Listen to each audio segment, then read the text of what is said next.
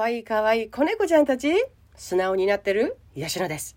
今日のテーマ、嫌なことは伝えられている？だよ。あなたは普段から自分が嫌だなって思うことどれだけ伝えられているだろうか。例えば10あったら1言えてるとか3言えてる8言えてる15言えてるいろいろいると思う全く言えなかったマイナス5とかぐらいだった私のお話とやってみてよかったよということをお届けしたいと思います今はね私は振り返ってみると寝る時の環境はすごい伝えられているなって。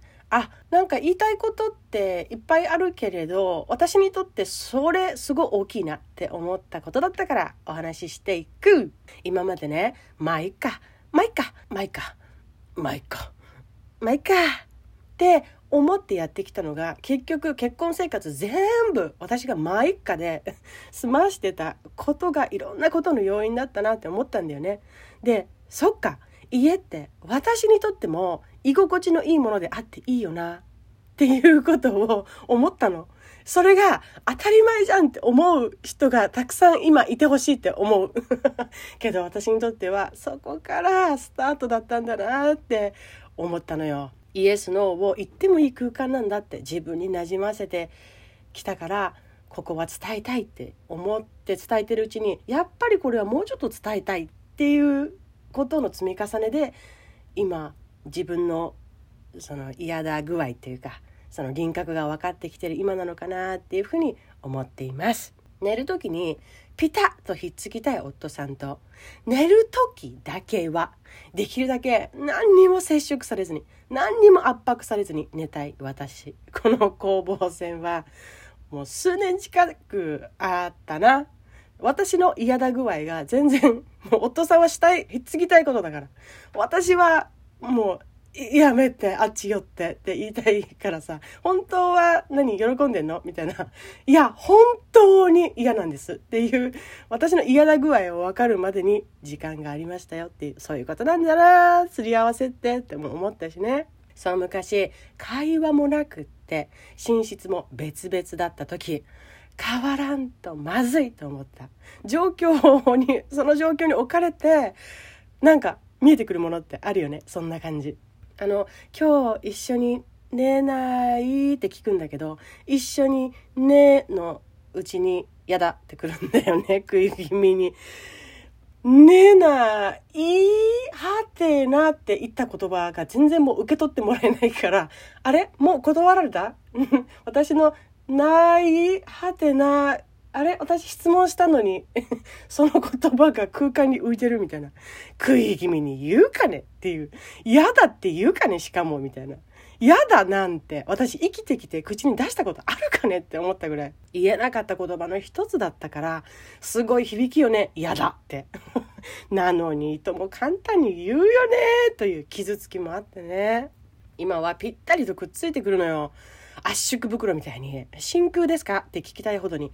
理由聞くと、寒いんだって。まあ、季節柄もあるのかな？ね。どうかいつまでも吉野の体温が高く居続けてくれますようにって舞を祈られています。大きい背中、頼れる背中とか言うなっていう。これも毎回わちゃっとあったりしてね。なんだろう、昔、寝室が別々だった時に関係が不仲でね、理由もなくなんか違和感をお互い感じてるのわかるからあるんだろうけどなんでかわかんない。でも寝るとこ別々になっちゃったなみたいな。会話もないしもう聞きようもない。この時の不安感ってどどうするのかねっていうぐらいその時に思った。よく内容はわかんないけど人はやっぱり正直な生き物なんだなって思った。ごまかしたくない。ごまかせない。最後の最後はもういろいろねごまかしてくるようなところもあるんだろうけど頑張ってくるんだけど最後の最後自分の気持ちは行動にやっぱり出ちゃうのかなって。不仲な人と近くで安らげる唯一の自分の無防備で寝られるような睡眠の時間。それを取りたくないという表れなんだなっていうことはすっごく学んだ。ああ積んでいる。マジに積んでいる。これって本当にやばいやつじゃんって思ったね。それも半年ぐらい続いたんじゃないかな。頑張ってよ。人に言えないとマイナス5の人が一緒に寝ようって頑張って提案しても断られてもうなすすべがないと思っててね。あの、寝るって言っても変な意味じゃなくて、仰向けになって2人で目を閉じようっていうのの一緒に寝ようっていう意味の寝ようだよみたいなところで行ってみても笑ってももらえず聞いてももらえず もう最悪やーみたいな。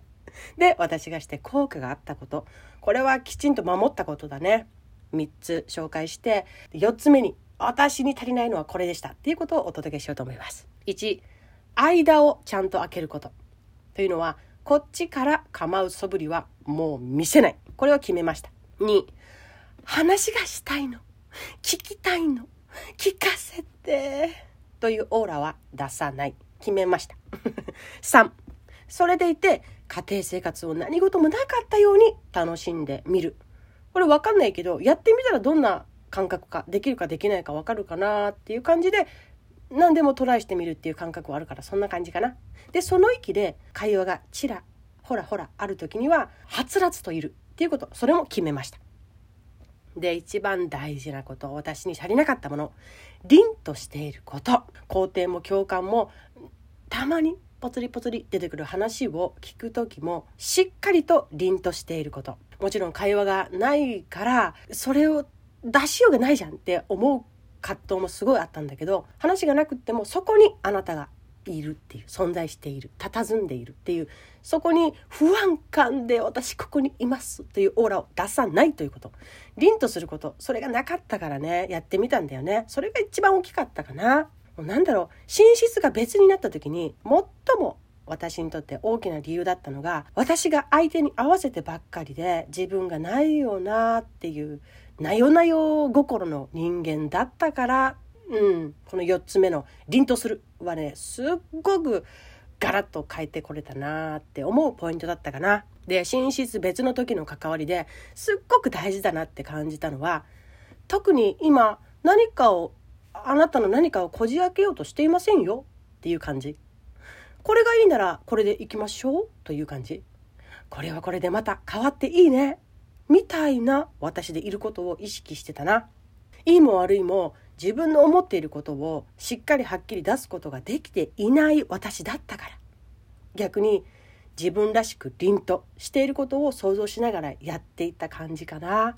自分の中で想像できるその凛としている私というのはどういうことかなそれだったらできるかななんか行動キビキビ行動してみようかなとかそんな感じでできる一つ一つを試していった感じだね。そうすると何が起こったかというとあれ？もう不安オーラないな。圧ないな。なんか変なのを感じないな。って気づく時がきっとあったでしょあれ？なんかスムーズかも。居心地いいかも。って彼が気づいた瞬間があったでしょで次。あなんか今まで構われてた感もあったけどなんか構われないのも寂しいな。という気持ちにもなった瞬間があったでしょ。ってなってポツポツ話を向こうからかけてくれるようになったんだよね。すごい。そのその待ちの時間期間。そこが勝負だなってやっぱり思ったね。そこでも焦らず相手の言葉数とかテンションに合わせて受け答えしていく。がっつかない。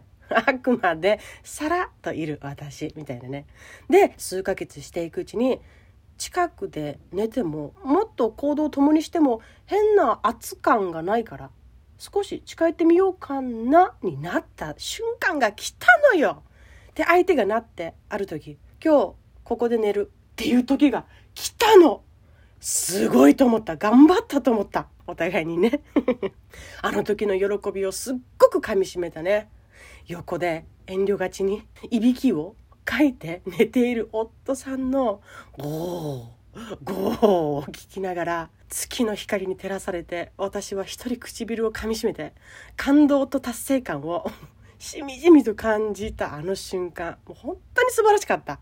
もう積んでなかった。積んだと思ったけどそっからどうにか動いていけば全然道は開けてきた。って実感したな。前は一緒に寝てたのに。ちゃんとした理由も言ってもらえず寝るところが別々不安だらけ。でもそれはあなたを嫌いになったわけじゃないんだね。不満に思っていることをお互いにうまく出せないだけかもしれない。タイミングがつかめないだけかもしれない。自分の中で消化しきれていないだけかもしれない。そんな時もある。誰だって。どんな夫婦だって。ある。だからあそんなもんなんだ。そんなもんかな。っていうふうに理解しながらそんな時期も味わったらいい。でも積んでない。最後じゃない。お先真っ暗と思うけど実際はそうじゃない。そして大事なこと。一人じゃないよ。私がいる。私がいた。いるか。あなたが自分に自信を持って好き嫌いを感じて表現することができたら少しでも夫さんのあなたを見る目接し方はどんどん変わっていく。そう。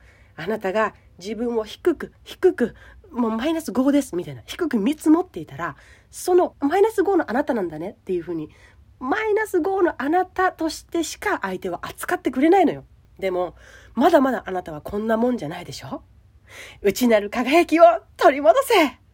ではまた次回お会いしましょう。